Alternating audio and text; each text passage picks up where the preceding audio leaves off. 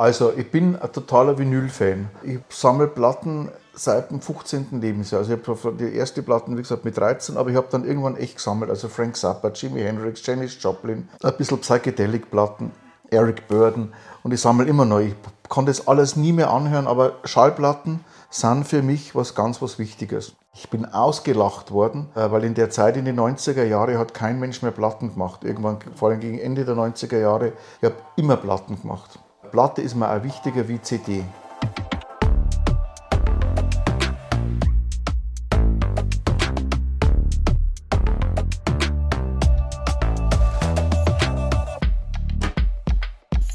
Hallo und herzlich willkommen zu einer neuen Ausgabe von Kilohertz und Bitgeflüster, dem Podcast von hifi.de. Ich habe heute die große Freude, mit Wolfgang Bernreuther zusammenzusitzen, dem, wie ich es eben im Vorgespräch genannt habe, offiziellen Bluesmusiker der HiFi-Szene.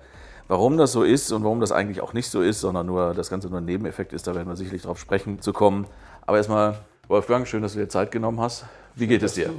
Mir geht's gut passt alles. Man, das normale Leben hat äh, Täler und Berge und kehrt alles zusammen, aber ist so alles in Ordnung. Na gut, also wir, wir, sitzen hier im ausgehenden oder Mitte Oktober 2021. Da muss man natürlich fragen, du als Musiker, ich weiß, dass du nicht Vollzeitmusiker bist. Insofern hast du vielleicht das, die letzten 20 Monate überstanden, aber ich weiß auch andererseits, dass du Vollblutmusiker und Vollblut-Live-Musiker bist. Wann hast du das erste Mal wieder live gespielt? Das war Anfang September in Neumarkt am Residenzplatz. Äh, da war eine Ausstellung, aber die ganzen Reden und so weiter mussten draußen stattfinden wegen Corona-Auflagen. Und ich habe da Solo gespielt, drei Lieder. Und es war ganz lustig, weil ich bin da gesessen und habe auf einmal total Herzrasen gekriegt und habe mir gar nicht erklären können, was das ist und habe schon überlegt, ob ich vielleicht jetzt dann bald so Blutdrucksenker oder sowas brauche. Bis mir dann, das habe ich dann auch durchs Mikrofon gesagt, habe ich gesagt, wisst, ich habe jetzt so lange nicht mehr live gespielt, dass ich scheinbar unbewusst total aufgeregt bin, weil es hat wirklich was gemacht mit mir, einmal so ewig nicht zu spielen und dann wieder vor Publikum zu spielen. Wie lange, wie lange war die Pause? Wie lange hast du dich gespielt? Das letzte Konzert war, ich denke, im Februar 2020 in Nürnberg im Blues Café in so einem Hotel. Das war das letzte Konzert im Februar. Und März war ja dann schon, ist ja dann schon die ganz heiße Phase gewesen. Ne? Ja, lange Zeit. Gut, jetzt habe ich eben schon gesagt, du bist jetzt, also dein, dein, dein Lebensunterhalt hängt nicht davon ab. Wir wollen da jetzt auch nicht ewig drüber reden, aber wie hast du als Musiker, ich weiß, du, du malst auch, mhm. Aber die, die Musik und, und, und das, das Live-Spielen ist für dich halt ein wichtiger Teil des Lebens. Wie hast du, was hast du getrieben in der Zeit? Wie, was macht ein Musiker, der nicht auftreten darf? Also gut, wir arbeiten ja an einem neuen Album. Du bist jetzt ja hier in Köln, einem Studio, wo wir gerade aufnehmen. Ja, ich habe neue Songs geschrieben, schon immer wieder ein bisschen Gitarre gespielt. Aber dieser Lockdown und dieses eingesperrt sei oder auch dieses Entmenschlichen, man darf bloß bestimmte Personen treffen, man schaut die Menschen bloß immer durch, mit Masken an. Es hat auch eine gewisse Lethargie ausgelöst, gebe ich auch zu. Also ich bin dann ein so ein, so einen Winterschlaf verfallen der sich aber jetzt wieder, ja, der jetzt glaube ich vorbei ist. Jetzt habe ich wieder richtig Bock und Lust, was zu machen. Jetzt kommen auch wieder Konzerte rein. Heute habe ich wieder ein Angebot gekriegt und wie es immer ist, ich habe schon ein Konzert am 19. Februar und jetzt kommt die Anfrage, tolles Festival, auch am 19. Februar. 365 Tage hat es ja, aber die guten Konzerte sind dann genau am gleichen Ja gut, aber, aber lieber so als gar keine Konzerte. Ähm, zu dem neuen Album kommen wir natürlich nachher noch, aber ähm, Vielleicht sollte man tatsächlich noch mal so ein bisschen zu den Anfängen zurückgehen. Du kannst es nicht verbergen. Für mich als Westfale äh, mit rheinländischen Wurzeln oder umgekehrt bist du ein Bayer. Ich weiß, du legst Wert darauf, dass du, dass du Oberpfälzer bist. Ist das richtig? Ähm, ja, ich, ich, bin auch gern Bayer. Bloß nachdem ich in der Nähe von Nürnberg wohne, meinen immer alle, ich bin ein Franke. Das wäre zwar auch nicht schlimm, aber ich bin kein Franke, sondern ich bin Oberpfälzer und es ist ein Teil von Bayern. Wie kommt ein Oberpfälzer zum Blues? Ich habe als, warum auch immer, als relativ junger Mensch Jimi Hendrix gehört. Und zwar, ich weiß auch noch, meine allererste LP, meine erste Single war, glaube ich, Middle of the Road oder Sweet, das weiß ich nicht mehr so genau. Aber meine erste LP war eine Karussell-LP, das war das Label Karussell, The Best of Jimi Hendrix. Und diese Musik hat mich absolut fasziniert. Und irgendwann, damals war das ja nicht so, dass man irgendwo im Internet gegoogelt hat, äh, sondern da habe ich halt dann gelesen, Artikel und äh, was man halt so bekommen hat. Irgendwann ist dann gekommen, dass der Jimi Hendrix ja psychedelischen Blues spielt und auch vom Blues her kommt und sich für Blues auch interessiert hat, auch als Jugendlich oder als junger Mensch. Und dann habe ich mir Bluesplatten gekauft und dann war die erste Bluesplatten, das weiß ich auch noch, die habe ich ja noch zu Hause, äh, 20 Tracks, äh, jetzt weiß ich nicht mehr genau, was für, wie, wie der genaue Titel ist, aber das waren 20 Blueslieder auf so einem Sampler und mit Junior Wells, Muddy Waters und das hat mich total fasziniert. Vom Musikmachen her, Gitarre gespielt habe ich mit zehn, habe ich mit zehn Jahren angefangen zu spielen, also vor 49 Jahren. In den 80er Jahren war er auf einem Konzert von Champion Jack Dupree. Und das war in Heidelberg im Schwimmbad, hat der Club, glaube ich, geheißen. Da habe ich das Gefühl gehabt, mich packt einer von hinten am Genick und sagt, und du spielst jetzt auch Blues. Das war so ganz, ganz äh, intensive, ja, weiß ich nicht, so Begegnung auch. Der hat da das Lied auch gespielt, Bring Me Flowers While I'm Living, das mich heute noch beeindruckt. Ich glaube, das waren so die, die Anfänge, natürlich auch die Zusammenarbeit dann mit dem Louisiana Red, mit dem ich einige Jahre zusammengespielt habe und dann Jeannie Carroll, mit der ich auch, ich glaube, insgesamt vier Platten aufgenommen habe. Wie ist das denn zustande gekommen? Weil jetzt so irgendein Oberpfälzer Jungmusiker geht ja nicht, also Louisiana Red ist einer von den, von den mittlerweile längst verstorbenen, ganz alten Bluesmen, der halt in diesem Revival oder in diesem äh, Hype, den es in Deutschland oder in Europa mal gab, ist der hier auf Tour gegangen. Du, du, gehst da nicht einfach dahin und sagst, hi, I'm the Wolfgang, I want to play with you. Ja, genau. Das, ist, äh, das war eine ganz lustige Geschichte. Äh, wir haben für die Grünen damals gespielt. Äh, und zwar also du hattest schon eine Band zu dem Zeitpunkt? Ja, ja. Okay. Die hat Bernie's Blues Band geheißen. Mhm. Also Bernie war mein Spitzname, Bernie's Blues Band. Und wir haben da gespielt in Regensburg, war sie noch vom Gloria Kino, und zwar für die Grünen und da ist Solarstrom propagiert worden. Und äh, dann haben wir gesagt, ja, das machen wir, äh, Solarstrom und die Band spielt elektrisch mit Bass, zwei Gitarren, Schlagzeug. Und in dem Moment, als wir die Verstärker auftrat haben, war es aus mit dem Solarstrom. Äh, war ein bisschen blöd, weil dann haben wir aus einem Geschäft für Berufskleidung haben wir dann ein Stromkabel gelegt und das so versteckt, dass es nicht auffällt. Und wir haben dann gespielt mit dem Solarstrom von den Grünen, allerdings mit der Elektroleitung von der Berufskleidung. Und plötzlich steht vor uns, Hände in der Hosentaschen, der Louisiana Red mit der Stormy Monday Blues Band. Die haben Abend in der alten Mölzerei gespielt, das habe ich gewusst, dass er da kommt. Und dann sind sie Nachmittag oder durch die Stadt gegangen und sind bei uns und hören zu. Du hast ihn erkannt? Ich habe natürlich erkannt. Und ist dir da nicht die Gitarre aus der Hand gefallen? Die, nicht die Gitarre, aber ich habe den Text vergessen. Äh, und ich weiß dann bloß noch, dass ich gestottert habe, uh, Hello, I'm so happy, uh, Louisiana Red is here. And, und dann habe ich gesagt, would you like to play a number with us, a song with us? Und dann ist er auf die Bühne, das vergiss nicht, dann haben wir gespielt I Done Woke Up, ein ganz alter Song für ihn. Das hat es auch als Single für ihn damals gegeben. Und wir waren damals, also bestimmt nicht die beste Bluesband. Äh, es war, glaube ich, wegen holprig alles. Und es war aber einfach ergreifend. Und der Red hat mit so einer Inbrunst gespielt und dann haben wir nur zweites Lied gespielt. Ich weiß jetzt nicht mehr, was das war. I Don't Woke Up war das erste, das haben wir gemerkt. Und dann hat er uns Abend in die alte Mölzerei eingeladen. Und ich war damals noch ganz jung und die alte Mölzerei, der war weit weg davon, dass ich da mal drin selber spielen kann. Dann hat er gesagt, and you are my guest tonight and we, we, we jam together. Der Bassist, der Sven Gesslein, der hat dann einen kleinen Unfall gebaut, einen Auffahrunfall vor lauter Aufregung äh, auf dem Weg zur alten Mölzerei Abend. Aber wir haben dann mit ihm Abend gespielt und der Lucian Red ist ja, war ja ein wahnsinniger, der, der hat ja immer gespielt. Also egal, ob das in der Backstage war, ob das im Hotel war, hat immer Bottlenecks ausprobiert und wollte alles über. Der hat eigentlich nur in so Welt von Gitarren gelebt und Musik. Und wir sind dann ewig da gesessen, haben uns über Blues unterhalten und da haben wir dann ein paar verschiedene Sachen, Versionen von Crossroads vorgespielt. Johnny Shines, Robert Johnson, Robert Nighthawk, alles unterschiedliche Versionen und ich habe das ein bisschen auch gekannt halt und habe mir dann mit ihm auch gefragt, was, was da genau der Unterschied ist und äh, Earl Hooker, genau, Earl Hooker Style hat er mir dann erklärt. Und dann hat er mich eingeladen, am nächsten Tag nach Straubing zu fahren. Mit das, Spiel, das war nicht weit weg, ob ich da auch mitspielen mag wieder. Und so hat sich das ergeben, dass ich immer wieder mal, wenn er in der Nähe war, mit ihm gespielt habe. Und irgendwann hat er mal angerufen, er ist da und da, ob ich nicht mitkommen kann. Äh, ich kann ihn erfahren. Dann haben wir so kleine Tours gemacht, wo wir so vier, fünf Konzerte hintereinander gehabt haben, alles so im süddeutschen Raum. Teilweise dann auch zu zweit gespielt, weil er hat ja Solo gespielt und also die meisten waren Solo oder halt dann im Duo und die wenigeren waren eigentlich mit kompletter Band. Naja, und da habe ich wirklich viel von ihm profitiert und gelernt. Wir sind dann, ich habe oft zittert nach vier Tagen, weil ich fast nicht geschlafen habe, weil wir nachts im Hotel immer noch Gitarre gespielt haben. Also das war schon prägend.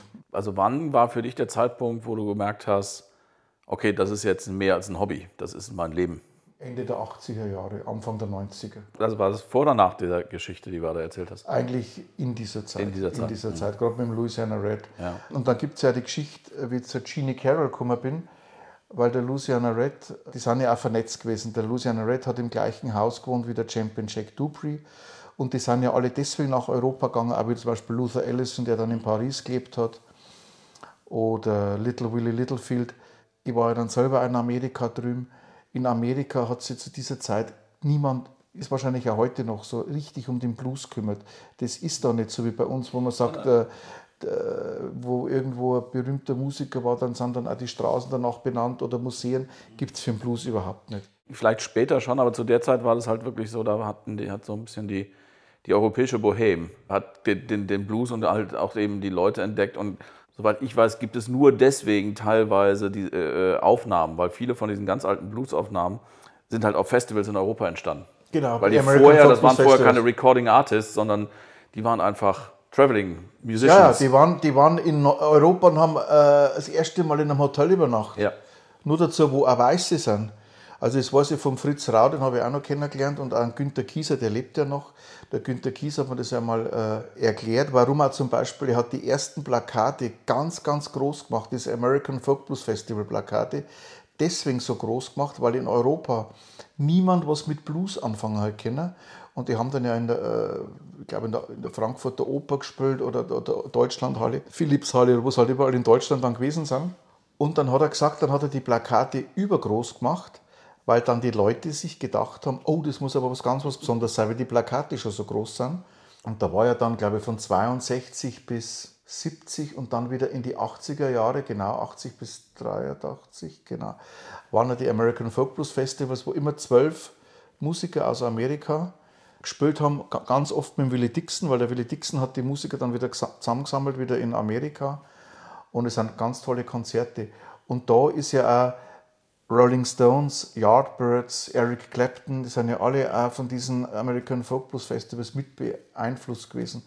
Also Fritz hat mir erzählt, er in England waren ein paar Langhaarige, die immer wieder durch den Hintereingang rein sind und haben die Schwarzen halt belabert, teilweise auch äh, entsprechende Utensilien dabei gehabt, also Joints und so weiter. Er hat es wieder rausgeschmissen und dann dann dann durchs Fenster wieder eingeklettert.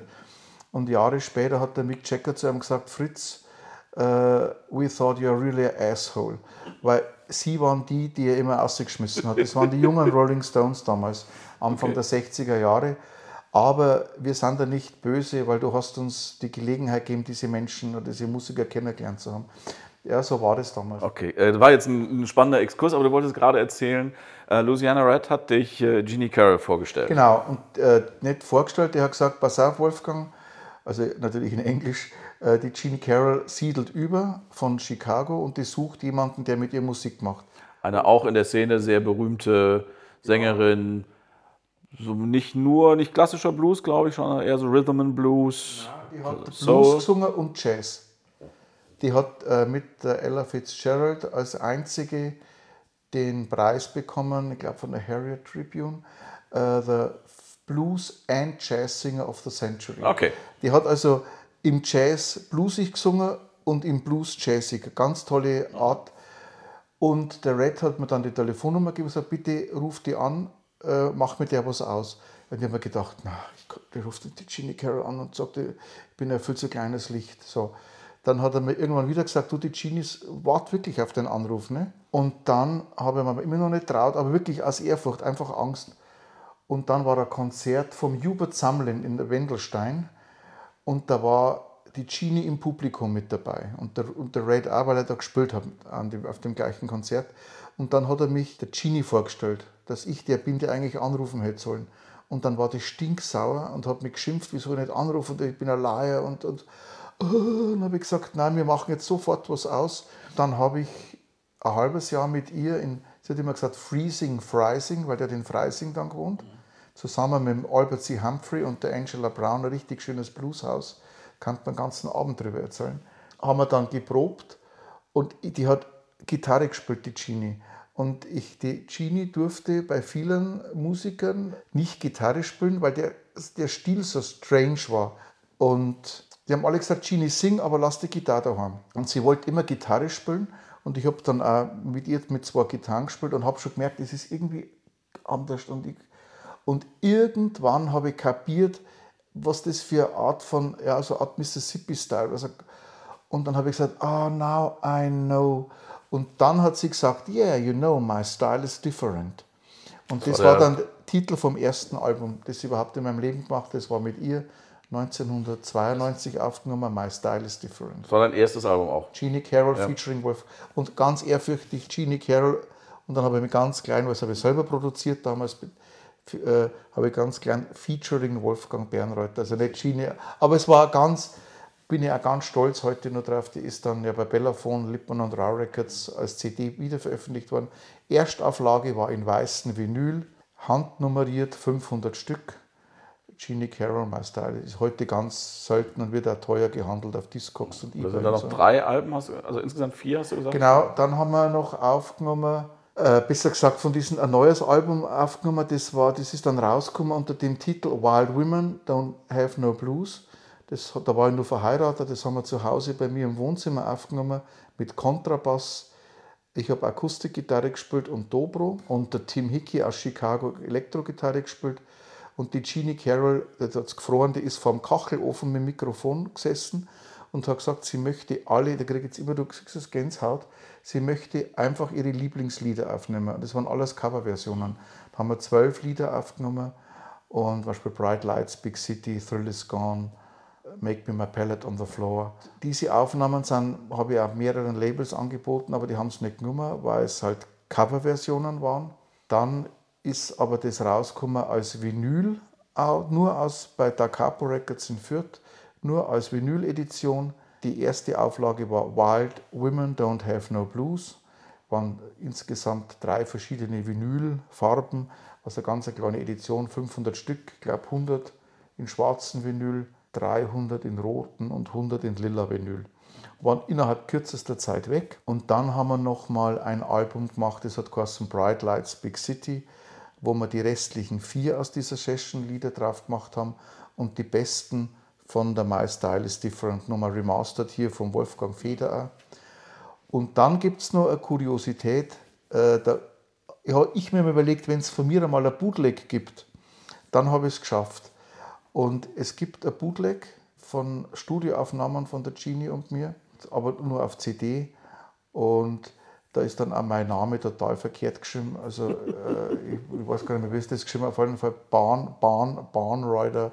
Genau, das sind, das sind die Aufnahmen mit der, mit der Gene Carroll also wie du schon gerade sagst, es gibt da sicherlich viele Geschichten, wo man über einzelne Aspekte den ganzen Abend reden kann. Aber das ist schon ganz oft das Thema Vinyl. Also dein erstes Album hast du auf Vinyl selbst rausgebracht. Du hast ja eine sehr intensive und enge Verbindung zu Clear Audio. Ja.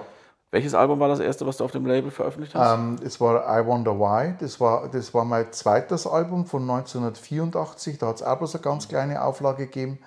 Und das hat der Peter Suchi mal irgendwo auf einer Messe gehört und hat gesagt, dieses Album muss ich wieder, weil das einfach, das hat er wirklich gut gelungen. Also muss man jetzt einfach so sagen. Und dann hat der Peter mich ja ein paar Mal angerufen und ich habe dann auch, ich war in der Phase, wo ich eigentlich aufhören wollte mit Musik machen. Und dann hat er gesagt, ja, er will unbedingt das Album rausbringen. Und ich gesagt, ach Gott, ja. Und dann habe ich nur gesagt, also gut, von mir aus, Sage, ich will aber keine Arbeit haben, ich will ein bisschen Geld dafür kriegen und die weißen Socken, die damals modern waren am Cover, soll er bitte eingrauen. Und dann hat er gesagt, und sonst wollen Sie nichts. Habe ich gesagt, nö, das passt so. Und dann hat er I Wonder Why 2004 wieder veröffentlicht und ist damals ja 5000 Mal gepresst worden. Ja, war, war der Beginn einer sehr guten Zusammenarbeit bis heute, einer sehr treuen Zusammenarbeit von beiden Seiten. Und äh, mit den, damals war die Veronika noch ja, Mädchen, die hat dann die erst beim Konzert die, die Platten aufgemacht, die wir dann signiert haben und war ganz stolz, dass dabei war. Und jetzt leitet ja Veronika und der Patrick Suchi und der, der Robert Suchi als äh, der jetzige Chef die Firma. Und sind tolle Leute, muss ich wirklich sagen. Also nicht, weil es weil jetzt die Plattenfirma ist, sondern weil wir auch wirklich, wir sind jetzt, es werden bald 20 Jahre, also 2024 sind es dann 20 Jahre, wo ich Gliaude bin und es ist in der Szene selten. Ja. Also muss man vielleicht mal kurz für die Leute, die den Namen nicht kennen, erklären. Peter Suchi ist der Gründer und ja, äh, äh, Mastermind des Plattenspielerherstellers Clear Audio und hat früh auch angefangen, seine eigenen Platten auf einem eigenen Label, auf dem Clear Audio Plattenlabel zu veröffentlichen.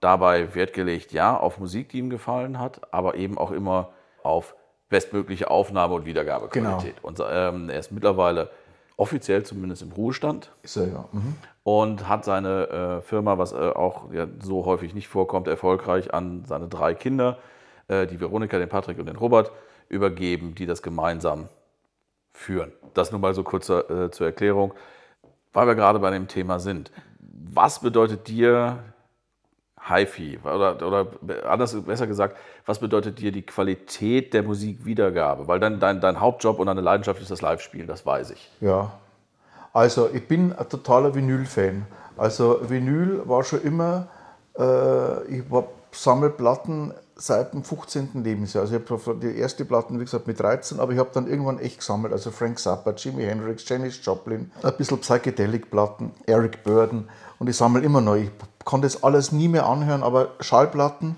sind für mich was ganz was Wichtiges. Ich bin ausgelacht worden, äh, weil in der Zeit in den 90er Jahren hat kein Mensch mehr Platten gemacht. Irgendwann, vor allem gegen Ende der 90er Jahre, ich habe immer Platten gemacht. Äh, Platte ist mir auch wichtiger wie CD. Es gibt natürlich auch CDs, aber es gibt aber vor allen Dingen immer auch Vinyl, durchgehend. Ähm, und es hat einmal ein Journalist gesagt, ähm, in der Mittelbayerischen Zeitung war das, der hat gesagt, ähm, die Schallplatte ist der in Vinyl gepresste Respekt vor dem Musiker.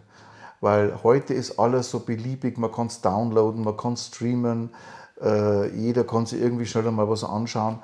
Aber eine Schallplatte ist von der Haptik, vom Sound, da muss man ein wenig drauf aufpassen und es hat ein schönes Cover und so. Das gehört alles für mich zusammen.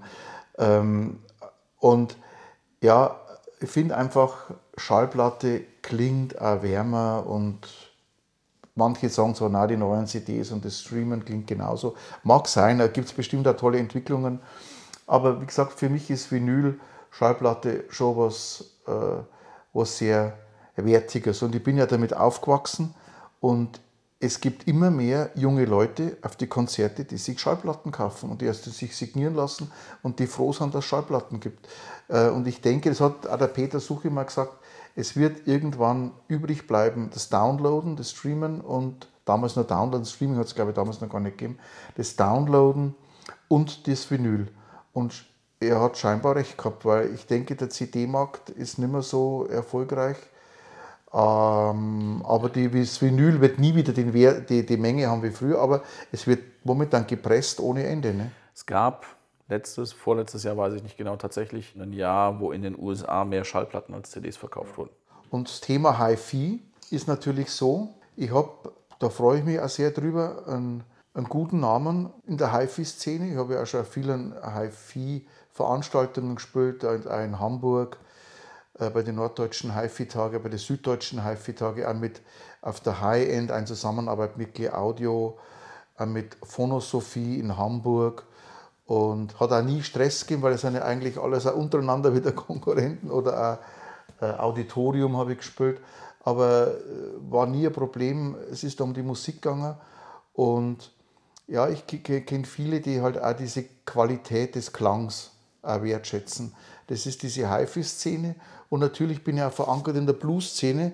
Äh, ich habe einmal sogar einen Kunden gehabt, der gesagt hat, also ihr, ihr Musik ist wirklich nicht schlecht und die klingt auch super, aber für die Bluesplatten klingt es mir jetzt fast so zu sauber. Ne? Also das gibt es auch, die wollen dann eher, dass es ein wenig rumpelt und ein wenig, aber da bin ich in beiden Welten gut zu Hause Ja, ich mag auch gerne einen guten Klang natürlich selber und Hi-Fi. Man, Im Mittelpunkt steht immer nur die Musik.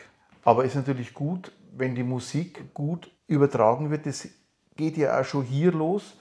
Die Quelle ist schon wichtig, die Aufnahme. Und natürlich soll das dann auch wieder rüberkommen über die Boxen, über die Tonabnehmersysteme, über die Schallplattenspieler, was so alles mit äh, da, dazukommt. Die Essenz wird aber, glaube ich, immer die Musik bleiben. Also das andere ist halt Technik, aber gut, dass es gibt, aber die Essenz ist Musik. Ich hatte dich ja vorgestellt als, in Anführungsstrichen, den offiziellen Bluesmusiker der HiFi-Szene, gerade weil dich so viele Leute auf den verschiedenen Veranstaltungen schon äh, gesehen haben. Ähm, ich möchte jetzt aber auch nochmal einen, einen Zeitsprung machen, nochmal über zwei Alben reden, äh, die, die, die ich selber auch kenne. Songs from a Little Town. Wenn ich mich richtig erinnere, war das oder du hast mal gesagt, das war dein persönlichstes Album. War das das erste Album, das, wo du die Musik komplett selbst geschrieben hattest? Nein, also auf dem Songs from Little Town sind alle Lieder von mir geschrieben, komplett. Lyrics und Songs. Auf den Vorgängeralben ist immer so eine Mischung, Coverversionen, eigenarrangierte äh, Lieder und das Hardblood Ballads Album, da sind auch alle Lieder entweder von mir oder von der Beata oder von der Beata und mir geschrieben. Also, aber die Songs from Little Town, das sind alle Lieder von mir, äh, ist mein absolut persönlichstes Album, ist auch anders als die anderen Alben, äh, ist eher rockiger äh, und ähm, ja, ist nicht kein reines, vor allem kein reines Blues-Album, sondern ja, ganz was Eigenständiges. War für mich ganz wichtig. Das ist in einer Zeit entstanden, wo ich er stark erkrankt war und er viereinhalb Monate in der Klinik war. Und in dem geschützten Rahmen dieser Klinik ähm, habe ich diese zwölf Lieder geschrieben, die auch so eine Art Konzeptalbum sind. Ähm, das Cover des, des, Albums ist auch von dir. Mhm. Du hast in der Zeit auch angefangen zu malen. Das ist so deine, genau. dein für die, für die überschüssige kreative Energie, die nicht in Musik landet, landet das in den Bildern oder Kannst du sagen, wann du malst, wann du Musik machst? Also in der Zeit habe ich äh, nächtelang gemalt. Also ich habe dann auch den Schlüssel immer zum Malraum bekommen und war da nächtelang im Malraum und habe gemalt und habe da meine Leidenschaft auch fürs Malen entdeckt. Ich war nie daran gedacht, das auszustellen. Ich habe dann das auch ausgestellt und habe dann einen Atelier-Förderpreis bekommen und später dann auch den Kulturpreis der Stadt Neumarkt und ist mittlerweile auch äh, ja, ein Teil meiner kreativen Arbeit. Also da das, wie gesagt, das Cover ist ja dann das Bild von mir selber von drauf. Ist übrigens auch das, das Album, was mir dann sehr gefreut hat beim Record Store Day. Da war ich ganz stolz drauf, als selber Sammler von Platten vom Record Store Day. Und plötzlich ist dann meine auch dabei gewesen. Ja, ist, das Album bin ich schon ein bisschen stolzer. Das ist eine ganz ja. eigenständige Geschichte. Songs from a Little Town, hast du selber gesagt, ist eigentlich im traditionellen Sinne kein, kein Blues. Im Jahr 2017 bist du aber dann äh, in den USA gewesen und hast mit einem der letzten großen, also lange Zeit völlig unbekannten äh, Bluesmusiker äh, Leo Bud Welch. Leo Bud Welch, genau. Gespielt. Wie ist das zustande gekommen? Weil das ist ja auch, der, der hat ja nur noch wenige Jahre gelebt, zwei Alben gemacht, eins davon mit dir. Also das ist entstanden, äh, muss aber ein wenig ausholen. Also ich wollte unbedingt zum Leo Bud Welch ins Konzert in Hamburg. Da hat er zwei Konzerte gespielt und genau in der Zeit habe ich aber schon Urlaub mit meinen drei Kindern geplant gehabt in der Türkei und konnte da nicht hin. Habe ich den Club angerufen und habe gesagt, ob es mir vielleicht wenigstens, ich würde das Geld vorher schicken, zwar äh, die zwei CDs, die es zu dem Zeitpunkt gegeben hat, oder zwei LPs signieren lassen von ihm und mir schicken. Ja, ja, alles kein Problem, müssen Sie auch nicht vorauszahlen, wir, wir denken dran. Als ich dann vom Urlaub zurückgekommen bin, Oh, das haben wir ganz vergessen. Naja, gut. Dann habe ich nach Amerika geschrieben, sein Manager, den Venzi Vanado. Und er hat dann dreimal nicht geantwortet. Dann habe ich gedacht, jetzt probiere ich es halt nur mal. Und irgendwann schreibt er, ja, ist auch kein Problem, ob ich Platten oder CDs will. Sage zwei Vinylplatten signiert. Ich habe dann mit PayPal voraus bezahlt. Und irgendwann, also das war total lustig, ist ein Karton gekommen, der hätte fast der Waschmaschine reingepasst. Und in diesem Karton waren diese zwei Platten, die völlig durcheinander geflogen sind. Also das war, ich war irre, wie das verpackt war. Also ein Riesenkarton mit zwei nicht irgendwie fixierte Platten. Es ist gar nichts passiert mit den Platten, aber das ist so angekommen. Ich habe mich dann bedankt und habe dann gefragt, wann der Leo Bad Welsh wieder mal vielleicht live kommt. Und dann hat er ihm geschrieben, dass das sehr, sehr schwierig ist, Übersee Konzerte zu, zu, zu bekommen, die sich dann auch wirklich Flug und alles orientiert.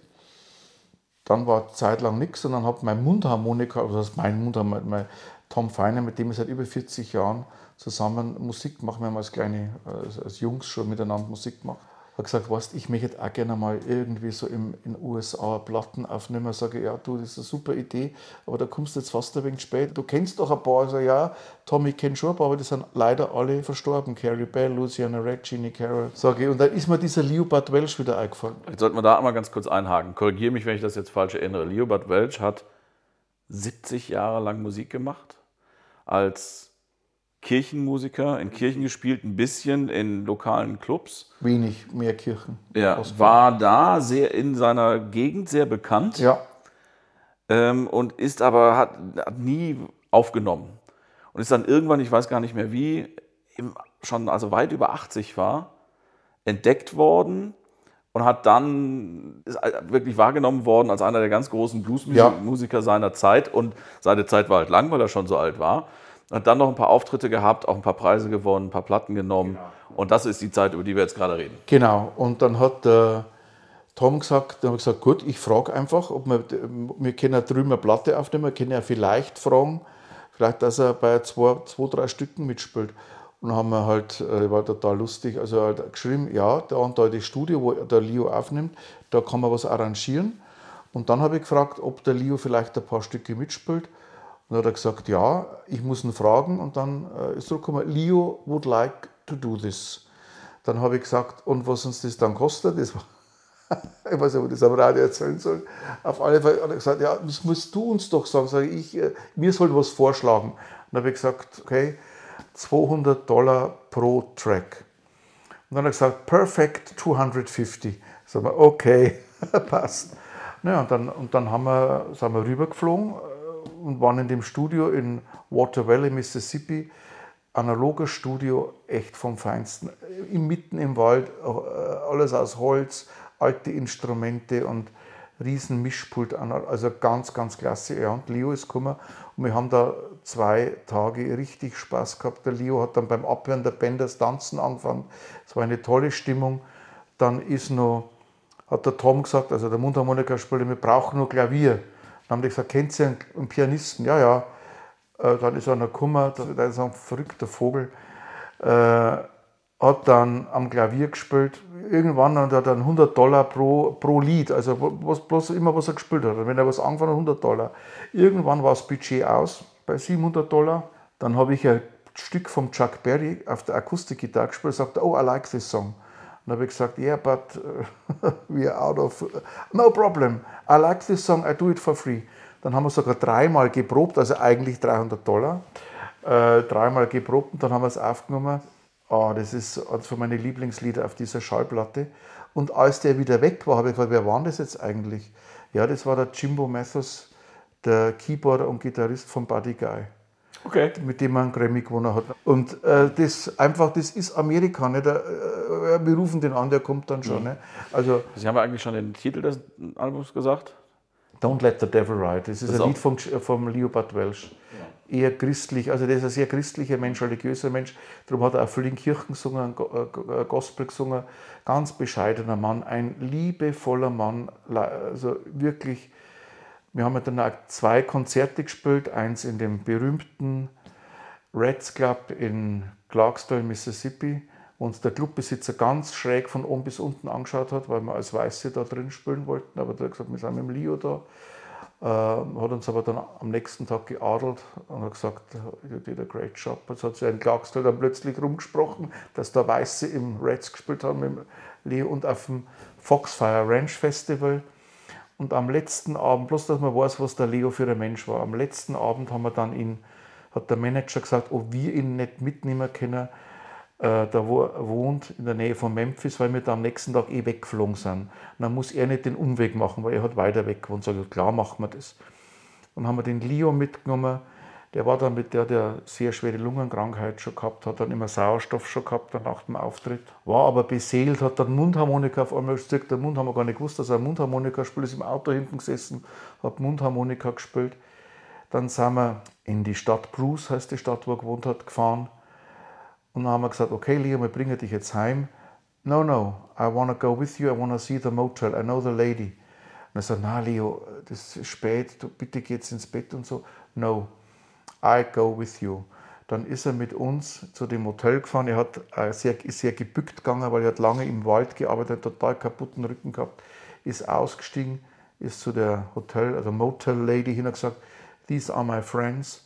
Please give them the best rooms you have. Dann hat sie uns das gezeigt. Er ist mitgegangen, hat gesagt, okay, now you can bring me home. Und das spricht Bände. Also der Mann war damals 85. Ne? Ja, war das seine letzte Aufnahme, die er gemacht Das war die letzten Aufnahmen, die er gemacht hat. Waren, er ist dann, wir haben im Juni aufgenommen, August ist ins Krankenhaus gekommen und jetzt kriege ich schon das da, ja, der Dezember ist er dann verstorben. Ja gut, aber das sind halt, klingt ein bisschen kitschig, aber das sind halt die Geschichten, die der Blues schreibt. Ja. Aus, zumindest in deinem Leben geschrieben hat. Ähm, um mal so langsam wieder in der Jetztzeit anzukommen. Wir sitzen hier beim äh, Wolfgang Feder in Köln, äh, quasi im Studio, weil du an deinem neuen Album arbeitest. Genau. Und ähm, da kannst du jetzt bitte was von erzählen. Also, worum geht's? Wann kommt's raus? Aber äh, eine Sache möchte ich jetzt mal vorwegnehmen. Äh, ich habe eben unten äh, im Raum einen Schlagzeuger getroffen, wo du dich, glaube ich, ganz besonders darauf freust, Ja. dass der auf deinem neuen Album Genau. sich verewigen darf. Erzähl doch erstmal davon. Ja, es sind zwei Schlagzeuger unten, mein Stammschlagzeuger, der Tommy Bayer, mit dem ich immer spiele, und mein Sohn Johannes, der spielt bei einem Track äh, Schlagzeug auf der neuen Platte. Und I, I Can Keep From Crying Sometimes äh, spielt er mit. Und ja, da bin ich natürlich ganz froh. Wir sind jetzt hier und nehmen die Schlagzeugspuren auf. Das ist jetzt das erste von den Liedern mit Schlagzeug. Sechs Lieder sind ja schon fertig auch welche mit Schlagzeug. Bei einem ist der Manni von Bohr dabei, das haben wir schon vor längerer Zeit aufgenommen. Ja, das Album wird heißen Still a Fool, so ein alter Blues-Titel und das passt auch für mich, weil wenn man manche Sachen kann man nur machen, wenn man verrückt ist. Still a Fool, ja, bin auch ganz, es ist ein ganz schönes Album, es ist vielleicht ein ganz wichtiges Album, weil so viel passiert ist. Ich habe ja den Klaus Vormann kennenlernen dürfen, mit dem ich ab und zu am Starnberger See jetzt bisschen jamme und wir zusammen spielen. Er ist offiziell macht er keine Musik mehr, aber wir spielen manchmal zusammen. Und ich habe dann irgendwann einmal mich, habe ich getraut, ihn zu fragen, ob er das neue Cover macht. Und er hat es gemacht und das ist ganz toll waren, gezeichnet. So im Stil wieder. Also einfach, also da bin ich ganz stolz drauf. Ähm, meine Tochter hat das Foto gemacht, das auf die Rückseite draufkommt. Und es sind ein paar tolle Musiker mit dabei. Also alle Musiker sind toll, die dabei sind, aber es ist mal was anderes. Auch der Stofferl ist dabei, in Bayern bekannt Christoph Well von der Biermöselblasen, der mit Gerhard Polt unterwegs gewesen ist, habe ich auch kennengelernt, weil er in seiner Fernsehshow war. Und das haben wir auch schon aufgenommen. Der spielt da Harfe, Trompete und Basstuba und ich spiele Votar dazu. Das ist ein spezielles Instrument, das der Klaus Vormann entwickelt hat. Es klingt auch nicht nach einem ganz traditionellen Bluesalbum. Nein, es hat auch der Wolfgang Feder gesagt, ah, das Mal haben wir aber viel Stile dabei. Sag ich, das ist mir egal, weil äh, es ist meine Musik und ich spiele still was ich Lust habe. Genau. Es ist ein Country dabei, wir spielen ein Stück, ist ein Stück von Johnny Cash ist dabei, eins meiner Lieblingslieder. Es ist ein ganzer, für mich auch schon ein toller Stück, äh, nicht, dass ich meine Lieder loben will, aber das, ich spiele da mit der Sass vom Alex Wiska. Äh, er ist ein Kölner, kein Unbekannter, Alex Oriental Experience. Und die Backing Group vom Alex Wiska, Manni von Bohr und Uwe Walter waren hier, haben mit eingespielt. Und das ist ein Titel, Long Time heißt der.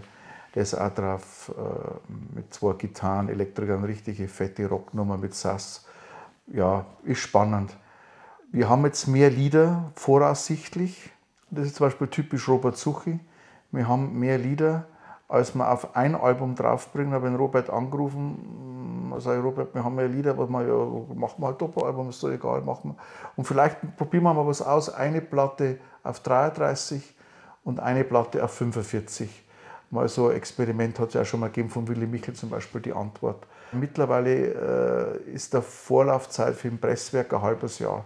Die Presswerke sind äh, übervoll mit äh, Vinylproduktion.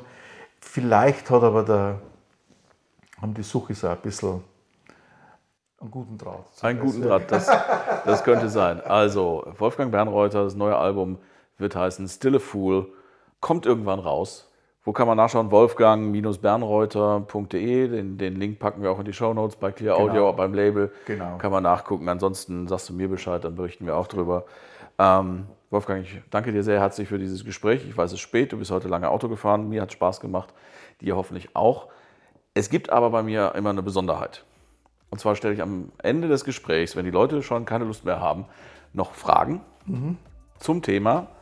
Ähm, die du bitte so schnell wie möglich beantwortest. Okay. Äh, das erste, was dir in den Kopf kommt. Mhm.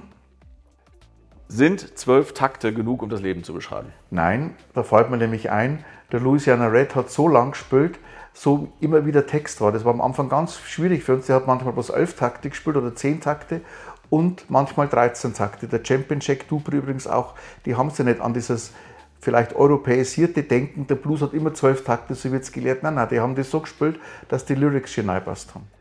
Sind zwölf Seiten zu viel für eine Gitarre? Also ich spiele selber keine zwölfseitige Gitarre, aber es gibt wunderbare Aufnahmen mit zwölfseitigen Gitarren. Denke, hat alles seine Berechtigung. Meine geringsten Seiten hat meine Siegerbox-Gitarre, die hat drei, reicht auch für manche Songs. Das war also diese Folge von Kilohertz und Bitgeflüster. Vielen Dank, dass du uns bis hierhin zugehört hast.